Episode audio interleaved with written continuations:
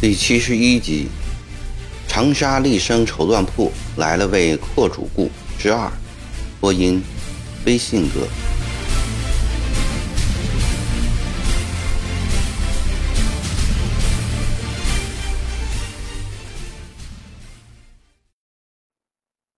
席上，孙老板殷勤相劝，龙少爷也极力奉迎，两人十分亲密。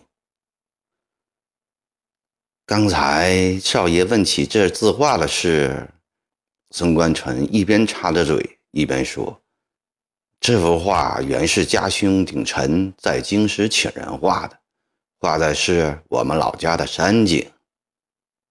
怪不得孙老板一家芝兰玉树，昆仲联袂高重，原来贵府风光这样好，真可谓地灵人杰啊！”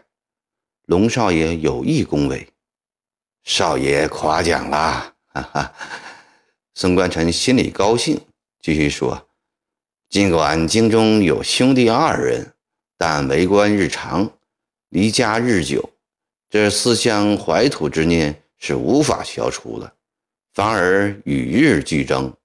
想得急了，大哥便请一位钱塘丹青名手，按自己的述说画了这幅苍狼古图。”将它挂在家中，公事完毕后，便触目凝视，仿佛回到了竹山冲，摸到了那根根挺拔直上的翠竹。令兄风雅高情，在京师显宦中，怕是凤毛麟角吧？少虽少，但已不乏知己。曾提生次郎便是一个。孙观臣又劝龙少爷喝酒吃菜，接着说：“那日，笛声赤狼到家兄处，见了这幅苍狼古图，赞不绝口，在画前站了一两刻钟，对家兄说：他天天想着高眉山，念记着山上的翠绿翠竹，只可惜回不去呀。”家兄见他如此喜爱。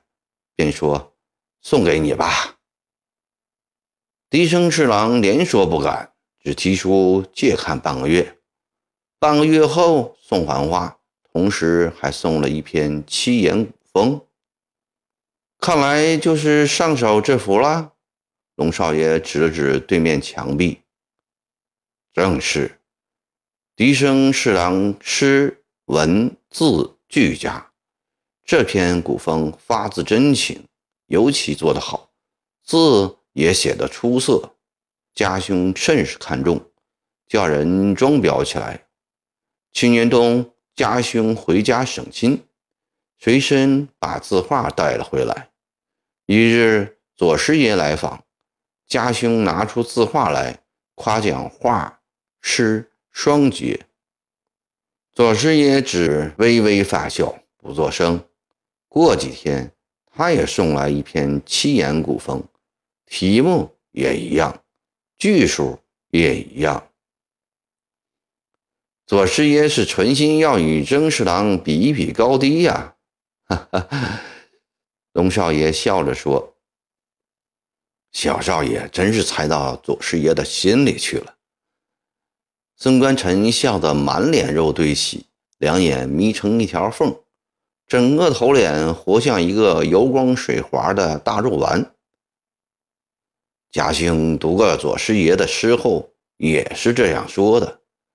家兄也叫人装裱起来，临回京前招呼我好好藏于家中，并说曾左二人都是当世不可多得之人才，日后功名都不可限量。几十年后，这两幅字。便是宝贝了。我说，笛声侍郎十年、二十年之后，或许有入阁之望，但左吉高已年过四十，仍为布衣，这一生的出息怕不会很大。嘉兴却正色道：“你不会看人，左吉堂的发迹只在这几年之中。”果然，给家兄言重了。骆中丞对左师爷现在是言听计从，皇上也多次表彰。左师爷这不真的要发迹了吗？说完又笑起来。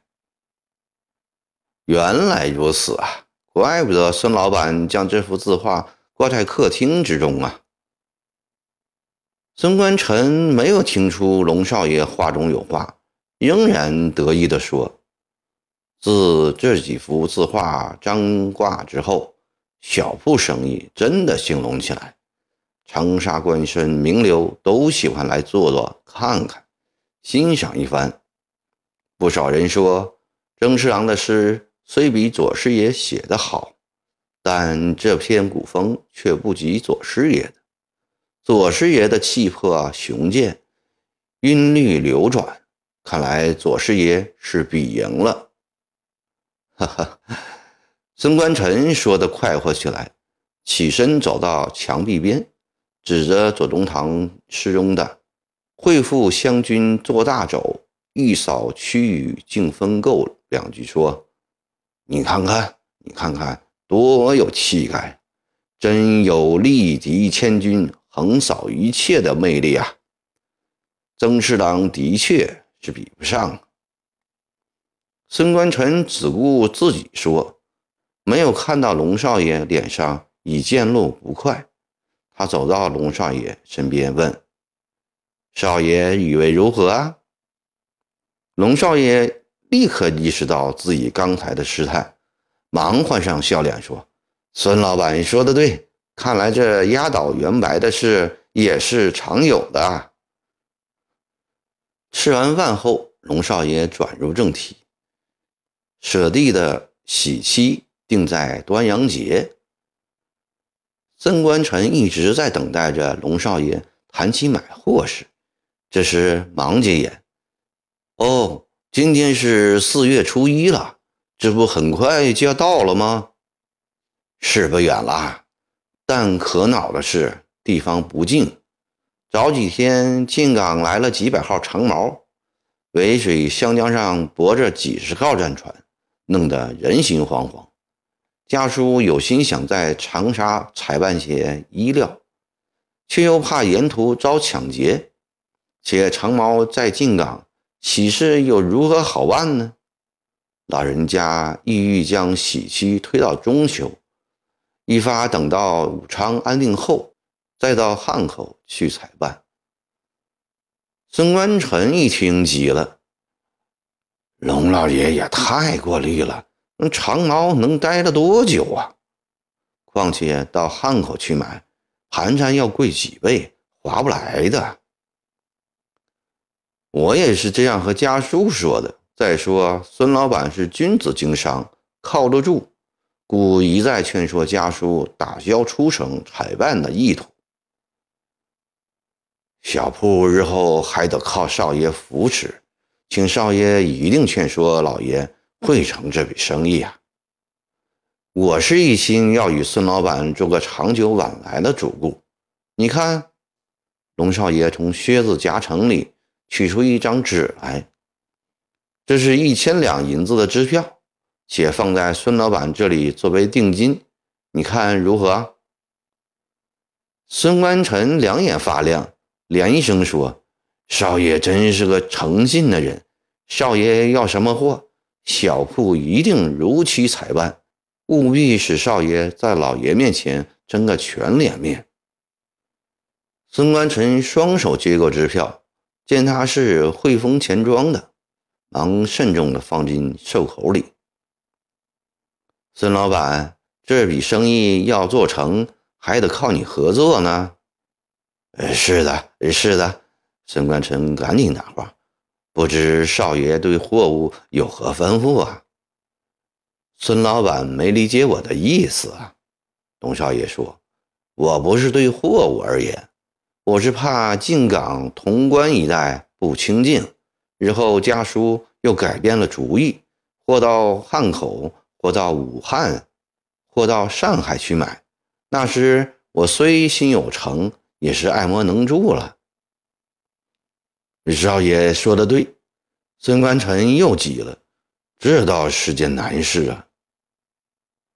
哎，孙老板不是同曾侍郎很熟吗？龙少爷翘起二郎腿，摩挲着手中的青花瓷杯，似突然想起，不经意地说：“你可以请曾侍郎出兵啊，叫曾侍郎派兵剿灭长毛，进港通关，不就安静了吗？”龙少爷双目炯炯地望着孙观臣，孙观臣为难了：“我叫曾侍郎出兵，能说得动吗？”叫我看能，龙少爷抽过脸去，严肃地说：“曾侍郎不久前败在长毛手中，在朝廷和湖南官场面前丢了脸，他急于要杀贼立功，挽回面子，一定会出兵的。何况，龙少爷指着对面墙壁上的字画说：‘就凭这字和画，他也不会服你的请求啊。’”孙观臣想，倘若说不敢去请曾国藩发兵，那是很失身份的事情。况且生意也做不成了，无论如何要办好这事。郡港到底有多少长矛啊？孙观臣问。家书为保乡义，曾派装上船丁探过长毛虚实，长毛水陆合在一起，不会超过五百人。孙观臣想了想，说：“嗯，过两天我去拜访曾侍郎。其实明天倒是有个好机会，不知曾大人能不能抓住这个时机呀？”此话怎讲啊？孙老板，龙少爷压低声音说：“明天是个长毛大头领的生日，全体长毛都要大吃大喝一天。”对于兵家来说，这不就是个可遇不可求的好机会了吗？真的吗？这还有假？从昨天开始，长毛就四处买肉买酒，操办酒席了。好，孙冠臣拿定主意，我今天下午就去见曾侍郎。孙老板，龙少爷起身。若是这笔生意做成了，腊月舍妹出嫁的衣料也全部定在宝号。一言为定，一言为定。龙少爷随便看了看货，便告辞了。出了香椿门，三个人相视，哈哈大笑。一人说：“哈哈，国贤兄，幸亏你是大家出身呐。”真正把个龙少爷扮得惟妙惟肖，那神态，那派头，我们这些穷苦人是一辈子都学不出来的。周国贤心里很是痛快，说：“我是真正当了二十年阔少爷的人，怎么会不像呢？”